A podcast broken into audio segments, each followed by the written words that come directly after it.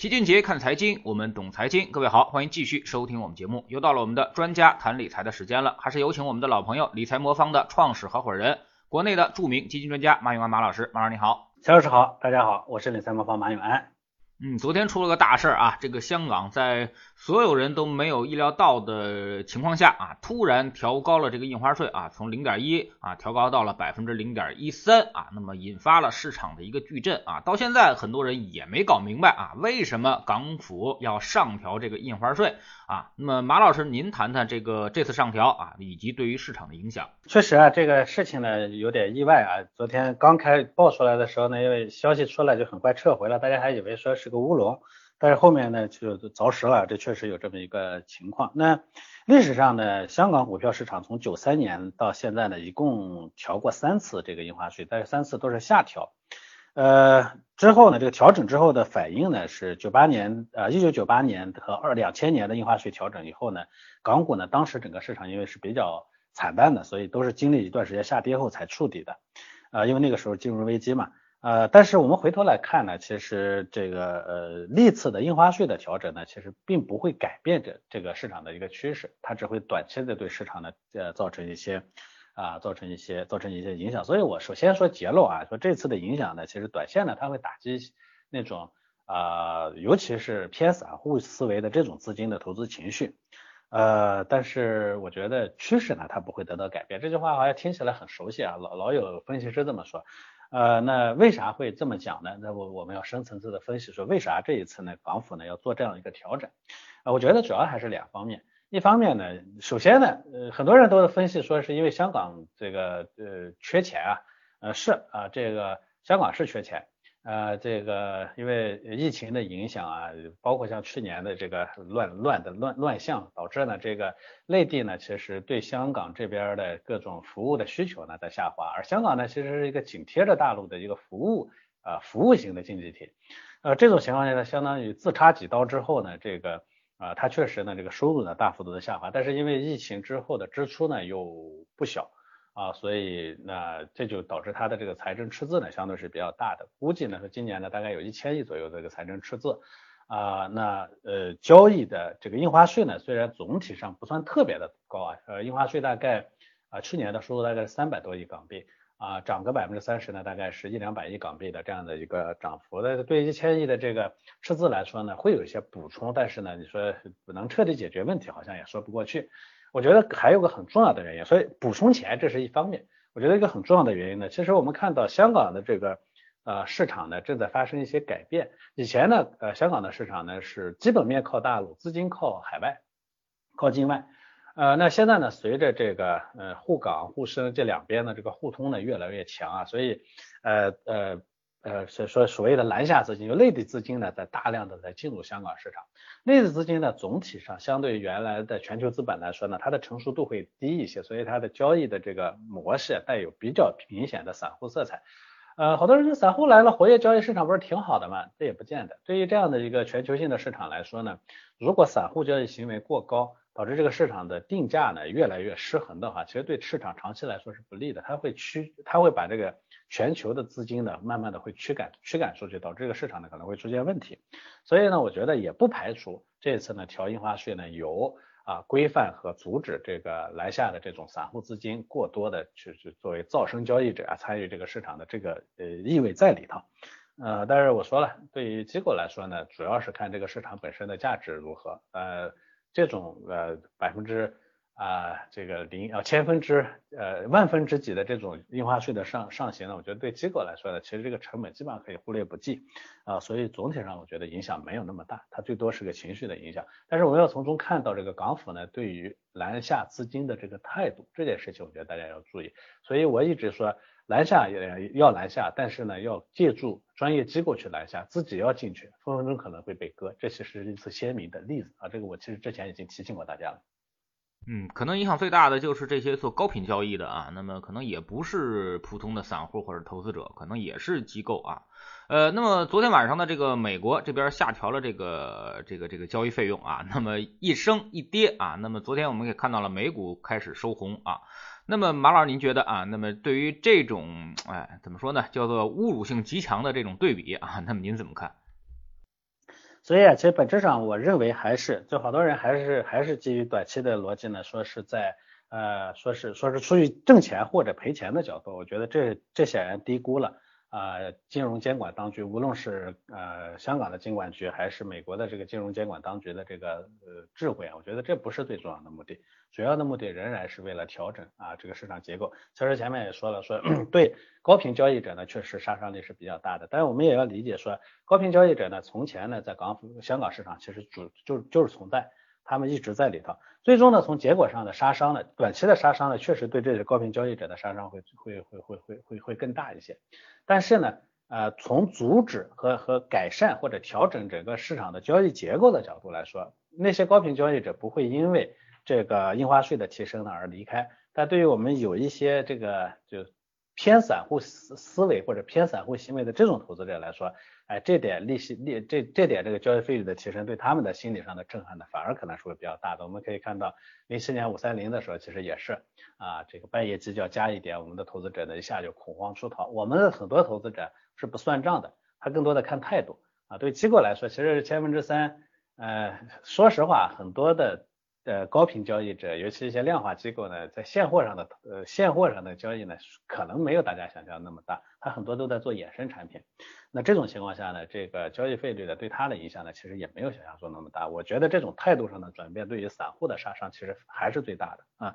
呃，所以从中呢可以看到，在一个机构为主的市场上，我们调降、调升都出于对市场的呵护。在一个散户在逐步进攻进入这个市场的时候，呃，他们的这个调升或者调整也是为了保护这个市场的呃市场的这个节奏不被打乱啊，所以这是一个好的金融监管当局所应该做的。我觉得这一点上，我其实我们内地呢应该好好学习学习，嗯。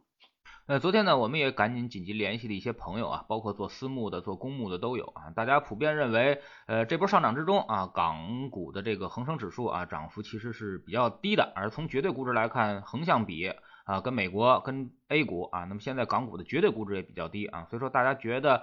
调升这个印花税啊，并不影响港股的长期配置价值啊。我们知道理财魔方可能在海外啊也有这个配置啊。那么对于你们来说，这个港股现在的配置是什么比例啊？影响不影响你们的操作？呃，我们其实从去年开始呢，就在逐步的增配那个港股啊。刚刚过去的这一次调仓里头呢，我们又进一步增配了港股。我们也认同您前面说的这个观点。我觉得这种操作呢，其实在把散户。啊，吓退的同时呢，其实使得这个市场的市场呢反而会啊更稳定、更可靠啊。那所以呢，这个呃相对于它的估值来说呢，这个市场呢确实很有这个配置价值。不过这里头也有个简单的逻辑，也有很多人呢确实看着这个香港市场的低估值呢就觉得它合算，这也不是一个逻辑。香港市场的估值呢总体上都比别的市场要低一些，历史上一直如此。好多人呢觉得那便宜，为什么大家不去投？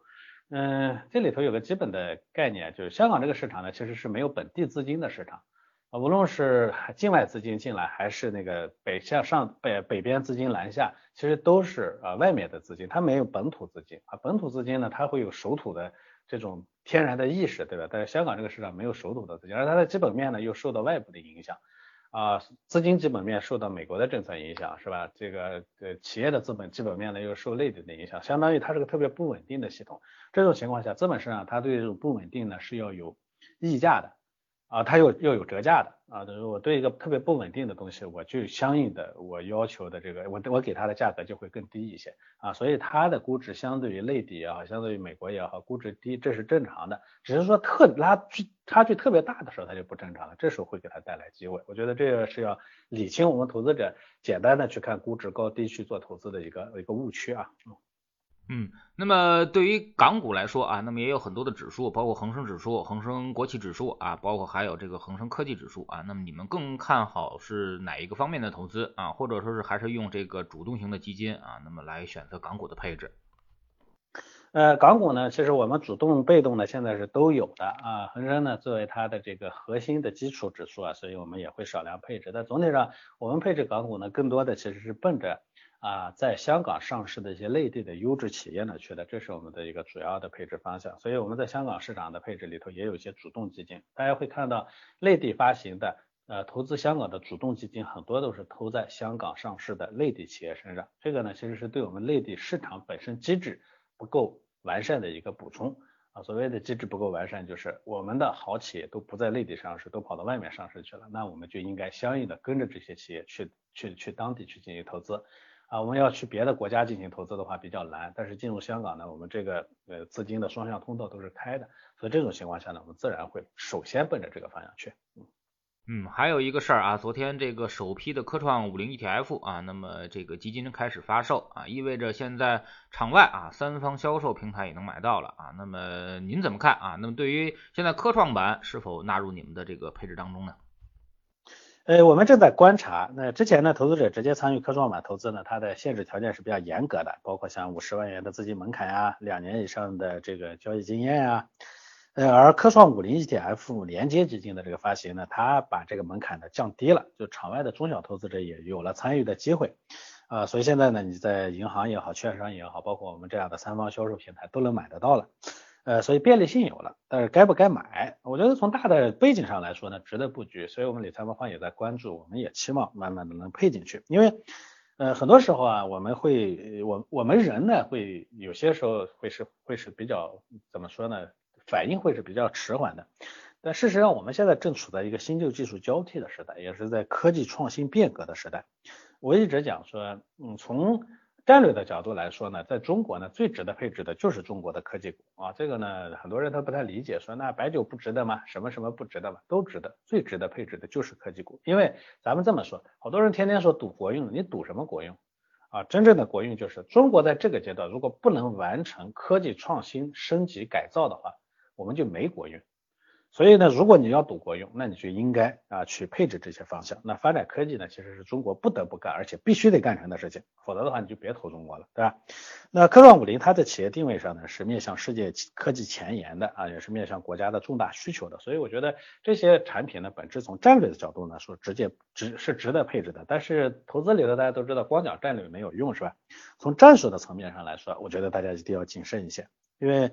呃，既然是科技创新，意味着它的盈利是很不稳定的，而不稳定的这个东西呢，呃，尤其是以散户为主的市场上，不稳定的东西呢，它就忽而上天，忽而入地。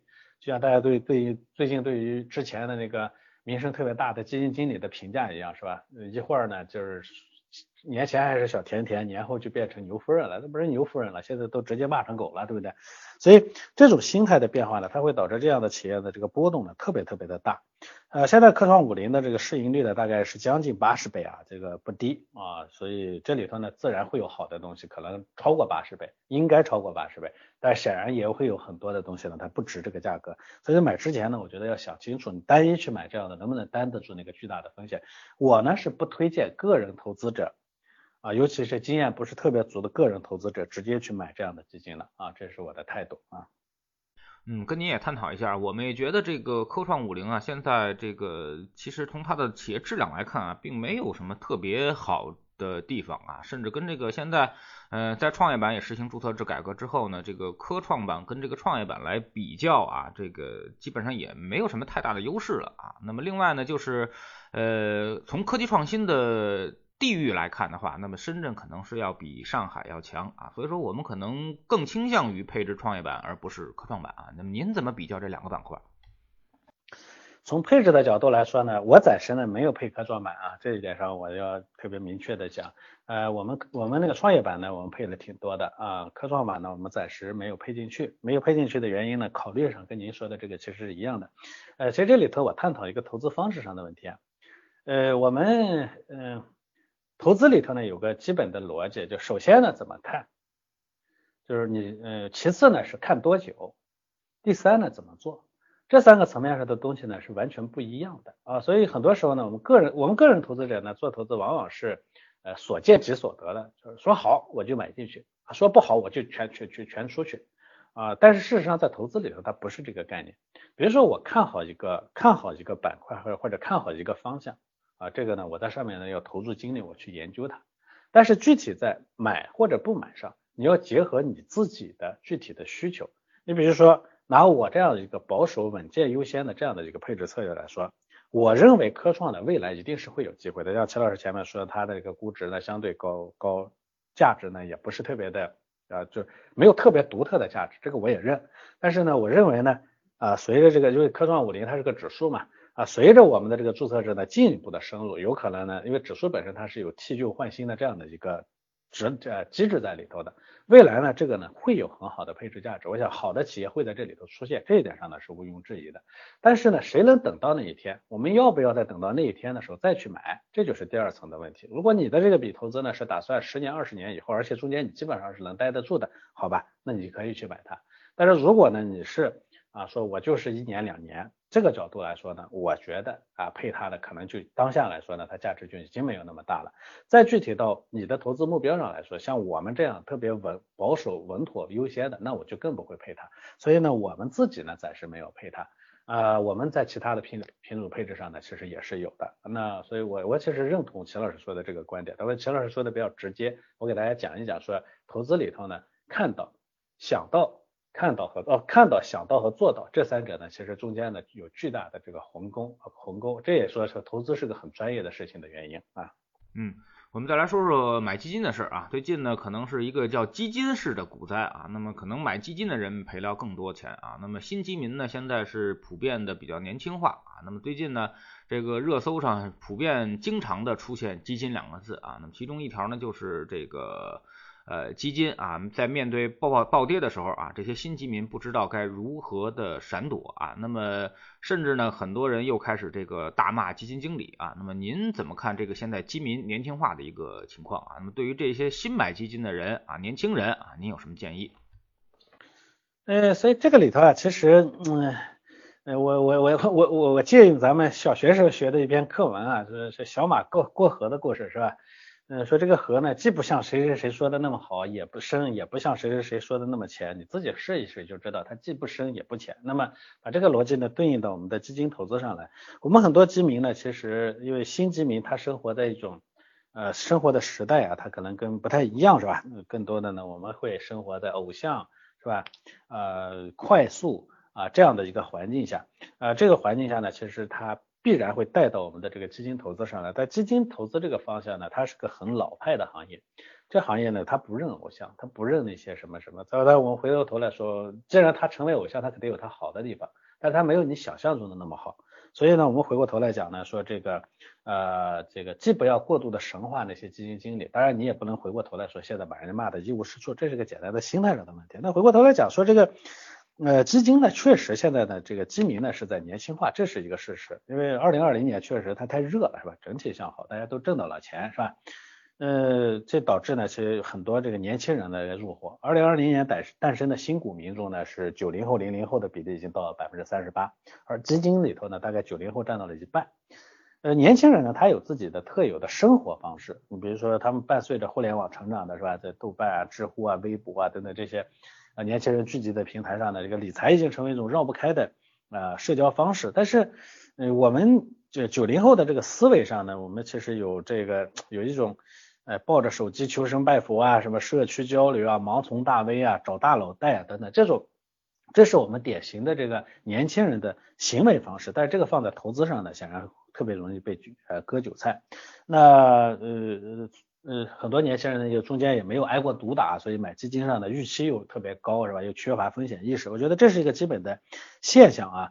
呃，回过头来，我要给大家的建议呢，其实我在年前呢就给大家反复的呼吁过好几条，但我声音比较小，我在呃微博上也发了发发过，我跟钱老师做节目的时候也发过哈，我再把我当时给大家的建议呢呃拿过来啊。第一呢，不要买爆款啊，这个事情呢历史证明没有任何这个爆款呢是。啊，是很有好下场的，所以别买爆款。我给大家分享一个数据啊，从一零年到二零二零年这十年间，所有的爆款基金的平均年化收益率只有百分之八点几。那同期呢，其他的就随便你就拿个拿个猴子去直飞飞镖，随便扔一只基金，平均大概收益率是多少呢？啊，平均收益率是百分之十八。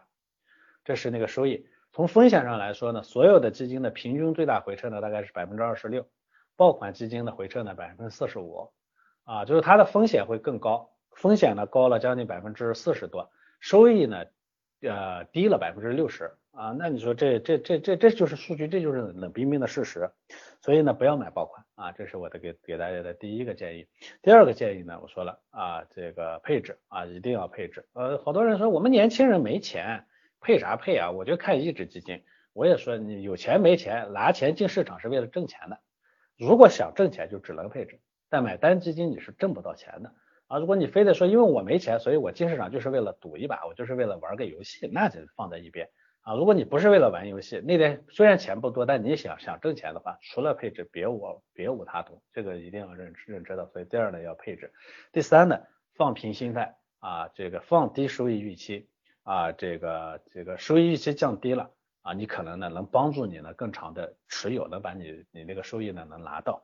去年的这个环境里头呢，有很多人呢就觉得，呃呃，就我我回家过年回家的时候，我跟这些朋友聊天啊，包括周围的一些啊亲戚朋友的这个年轻的这个朋友们聊天，大家觉得，哎呀，今年做个百分之二十三十呢，哎呀没脸见人，就觉得这个市场里头挣钱呢钱太容易了。我也跟他们讲，我说你看我今年呢，你你自己呢这个。呃，工作你能挣多少钱？大家一算算。哎，我说今年我买基金挣的比这个工作挣的还多，啊，就觉得这个人生呢好像有另一套玩法。甚至有人说，我工作不做了，我明年准备打，呃，准备去投基金了。我说了，你看这就是正常的方式。如果简单的你在基金上又没有任何的经验、资源、能力啊，你就可以转过头去靠这个行业能挣到钱，那这个世界是不是太没价、太太没有那个效率了，对不对？意味着说我们这个。嗯，啥都不用干，我就我就凭空的我就有一个渠道呢，我能挣到很多钱，那不那跟地上捡钱有什么区别？所以呢，啊，这个放放低收益预期啊，我昨天还有个朋友跟我讲说，我其实期望也不高，每年挣个百分之十五二十就够了，这个。嗯，这个说是我我也跟他讲了，我说如果能每年做个百分之十五二十的话，嗯嗯，我够了，绝对够了，我都觉得够了哈。那如果我家里的钱能你每年有个百分之十五到二十的收益，那这简直不是是够了，我简直我我我睡着都会乐乐醒过来。但是你看，大家都觉得这个百分之十五二十好像觉得这是个很低的收益，自己回头去算算，你家里头的钱实际收益率是多少？我看那个呃，西来财经财经大学呢做的一个中国家庭呃。啊，这个这个财富调查二零二零年版本里头，他说的算过一个数据，百分之四十六以上的家庭在理财上的收益率是零以下，就全全部计计财富算起来，那个最后的就全部的理财收入除以这个理财投入是零以下，啊，大概百分之六十左右的人呢，这个收益呢大概是在百分之三以下，啊，只有很少百分之十几的人的收益呢大概会超过百分之五，啊，这就是冷冰冰的现实。啊，所以要把期望降低。所以总结一下，啊，别买爆款，组合投资，长呃降低期望，长期持有啊。我觉得这对年轻人来说呢是最最适合的。但是我说这个话呢，显然，嗯，这个大家可能会觉得，哎，说的这个就跟废话一样，没啥用啊。这个废话之所以成为就绝对正确的废话，之所以成为这个啊之之之所以正确是有它的逻辑的。这个呢，咱们可以慢慢展开。起码我们现在已经意识到啊，买爆款不对了。我慢慢会意识到买买组合才是对的啊，然后呢，我们会慢慢意识到降低期望对自己呢是非常有利的，嗯嗯。那么现在市场中这个发现啊，小白投资者是越来越多啊，那么这是不是跟市场的情绪也有关系呢？那您对这些新手啊、小白什么都不懂的人啊，现在买基金有哪些建议呢？呃，其实就是我前面说的这几条啊，就是这个，那么我我在这几条里以外呢，再加一个说。呃呃，首先呢，咱们说那个小白投资者进入这个市场有它的逻辑在啊，好多人说这个是因为市场好，嗯，我们回过头来讲，以前呢市场好的时候，其实小白投资者进入也是比较缓慢的，现在为什么突然这么多？我们这个经济发展到现在这个阶段，我们的钱实在是没地方去，这是一个现实的问题，对吧？假如说我们还能有在别的地方固定收益能拿个百分之八、百分之十，对不对？那谁费费劲巴力的天天干这些事儿去，对不对？那如果我们买房子，动不动就能翻个翻百分之三十、四十，一年嗖嗖往上涨，我们干嘛要把钱投在别的地方？实在是没地方去。我们手里的这点钱，我们还想增值，对不对？这是一个现实的问题。所以呢，不是说啊小白呢，呃被市场忽悠进来的，是被市场的涨幅呢给拉进来的，是因为我们没有地方去被逼进来的。这个我觉得，我站在投资者的角度，我可很可以理解。啊，回头过另一个另一个角度来说，在这个时候呢，我们钱进入这个资本市场，其实也是对的。回头来看会是对的。那所以，呃呃，进入没有错，但进入了以后呢，怎么做才这才是关键。那前面我说的这几条以外，就是所谓的不要买爆款、组合投资啊、降低预期之外呢，我觉得还有很重要的一点就是，对吧？把主要的钱放进去啊，这个呢，其实从长远来看是最有利的。我跟大家分享一个。啊，这个我我我我最近在写本书啊，我我一直在研究这个日本的这个日本的这个呃这个中产阶级啊，或者小中产阶级，反正日本的这个年轻一代吧，年轻一代和中年一代，他们经历过一个什么呢？我一直讲说他的呃这个这一代人呢，就九零年以后的这一代人啊呃当时呢这一代人大概正好是三十岁左右吧。现在呢，这一代人呢已经已经退休了，是吧？这一代人呢，其实经历了两个截然相反的结局啊。一个呢，就我一直跟大家讲的，叫平成流浪汉，嗯，就是最后呢是在街上流浪。那这些流浪的人呢，做了一个什么事情呢？就是不计风险的把所有的钱都投到房子和那个股票上去啊，这个甚至借钱。而嗯，能敢这么干的人呢，通常呢其实还是很有智慧的。所以。因为后来的这个泡沫经济的下滑呢，这些人呢一下子变成了从啊这个有钱人呢变成了富翁是吧？啊叫负负资产的这个，那为了保证家庭的这个安全，所以他不得不啊离婚啊这个之后呢净身出户，因为日本的法律规定呢说如果这个家家里的收入来源彻底这个离开这个家庭的话，那个房子还是能保留的，起码让自己老婆还在一个房子住，对不对？所以这就导致日本出现一个特别有有奇特的现象，就是有一部分流浪汉呢是高知高能，曾经也是企业甚至是社会的一个中高阶层，哎，他们呢后来变成了流浪汉了，这是一个方一一部分。第二部分呢，其实就是我们叫日本的整个阶层下流啊，这个下流不是说人不行啊，是说整个的这个阶层的地位在下滑，这是更普遍的这种情况。这种原因是什么呢？就是因为前面的那个。啊，这个泡沫经济破裂以后的这种下滑吓怕了很多中产阶级呢，干脆不做理财，钱呢反正就放在那个银行里头是吧？干脆不做理财，不买房子，不买那个，不买理财，不做去做投资。哎，这种结果呢是啥呢？是整个他的财富增长速度赶不上社会财富增长的速度，导致他的社会地位在下滑。这两种情况呢，我觉得对我们的这个啊家庭来说呢，都是不很。都是都是不适当的，无论对我们的年轻人也好，对我们的中年人也好，都是不适当的。所以我说呢，啊，要理财这件事情无可避免，必须得去做。但是呃，如果接按照我前面说的那两几种方式你做到了的话，那你就把主要的钱放上去，因为只有主要的钱放进这个市场，你才能确保你的家庭、你的财财产财产不是在贬值，不是在缩水的。这样的话，你咱们不要不要说靠理财的要实现什么阶层财富自由啊，什么阶层升级啊什么的，那是很多这个。做理财课的人呢，都天天给你这个忽悠的东西，你别信，那那不可能啊。我们只能说，我们通过这个方式能保证我们努力工作挣到的钱不被这个社会给稀释了，不不被人家给偷偷的给偷走，最终呢导致我们的阶层下滑。我觉得能做到这一点就已经很好了啊。那这是我给大家的建议啊。嗯，非常感谢马老师啊。那么今天呢，也是跟我们分享了市场中最近的一个热点啊，特别是对于这个年后市场的动荡啊，给出了一定的评价啊。其实呢，现在的市场没有出现之前我们所说的这种情绪极度高亢的一个情况啊。那么在情绪完全失控之前啊，市场基本上处于一个理性阶段啊。那么在这种阶段之内呢，呃，价格是有效的啊，你做的努力基本上都很难打败市场啊。所以说这个时候呢，我们就尽量先做到不被市场所打败，也就是说拿好你的防守型的配置啊，那么拿好了就好。那么等待市场的自然调整啊，等待市场的价值回归啊，等待它呃外面的资金啊不断的再买进来啊。所以说呢，我们不要太着急啊。那么面对。这个巨大的波动呢，我们要主动的通过仓位的方式啊，仓位调整的方式来降低市场的波动，让自己的心态更好啊。如果您不会通过这个仓位来调整市场的一个变化的话，可以通过理财魔方这种工具啊，帮您实现。非常感谢马老师，再见。好的，再见。